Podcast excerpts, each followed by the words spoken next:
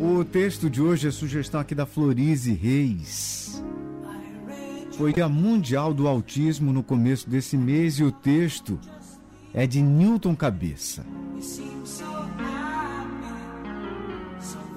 Ser mãe de autista é se fechar no quarto escuro como se fosse passar a noite num penhasco, refletindo, trocando suas penas de mãe águia, agora posta em luto, sabendo que seu filho tão cedo não poderá voar. Ser mãe de autista é ver o dia amanhecer, embalando seus filhos nos braços, ignorando todo o cansaço, até o seu anjo adormecer. Ser mãe de autista é servir o café para o filho, passeando pela casa e tomar o seu, já bem frio, vendo pelo caminho migalhas. Ai meu Deus, que arrepio! Esse silêncio na sala. Ser mãe de autista é queimar o arroz achando ter desligado o fogão, correndo atrás do filho que saiu pelado, salgar o feijão após ter provado, é perder o paladar na hora de almoçar, mas depois ficar contente ao ver o filho repetir o prato.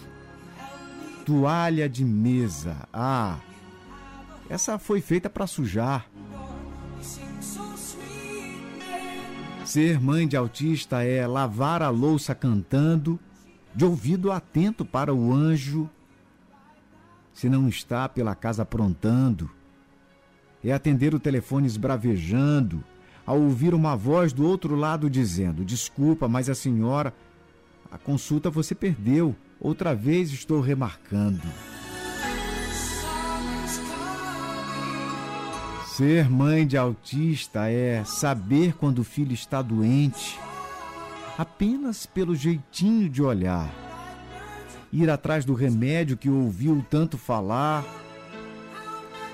É um buscar informações sem cessar. Ser mãe de autista é ter a geladeira cheia de recados, bilhetes e contas, um bocado acordar pela madrugada assustada, com medo do despertador falhar e mais uma vez na consulta faltar. Mas esquece da data e vai um dia mais cedo. Não, isso não é brincadeira. É ser mãe de autista, rainha guerreira. Ser mãe de autista é viver a palavra perseverança é nunca perder a esperança